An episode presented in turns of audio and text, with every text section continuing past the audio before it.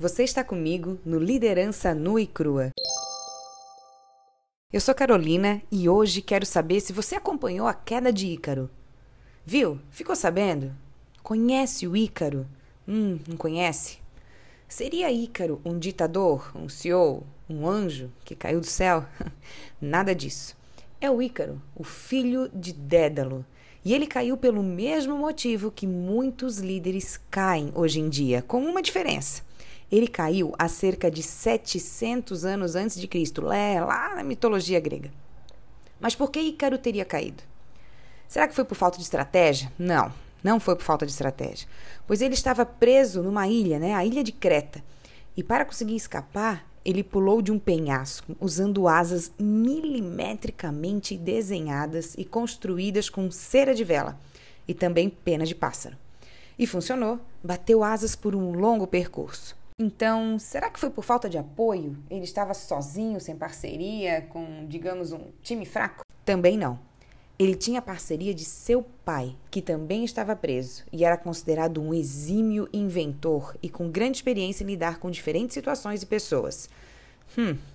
Então, será que não havia uma diretriz clara e compartilhada para tornar esse negócio, essa fuga, sustentável? Também não.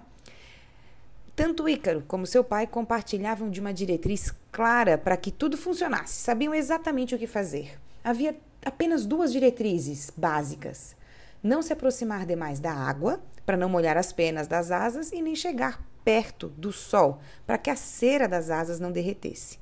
Ah, então já sei. Surgiu algum tipo de pandemia, guerra, catástrofe, vento forte? Não. O que aconteceu foi que, impressionado pelo êxtase de voar e dominado pela sensação de poder ao olhar para os homens lá de cima, ele se sentiu como um deus e assim acabou se aproximando demais do sol. O deslumbramento permitiu que o calor do sol então derretesse as asas e Ícaro caiu. É por questões como a descrita na história de Ícaro que o Financial Times argumentou, em 2018, que a soberba é um risco sempre à espreita dos líderes de grande gabarito. E o The Economist, lá em 2013, já tratava a humildade como uma virtude na liderança, escrevendo: se a liderança tem um condimento secreto, ele pode bem ser a humildade. Seria a humildade um antídoto contra os perigos de voar alto? E você, o que pensa sobre isso?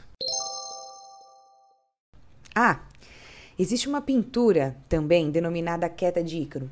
Ela é linda e podes vê-la através de uma visita virtual ao Museu Nacional do Prado, em Madrid. É só digitar no seu site de busca. Vale muito a pena. E é isso por hoje. Um grande abraço e até a próxima.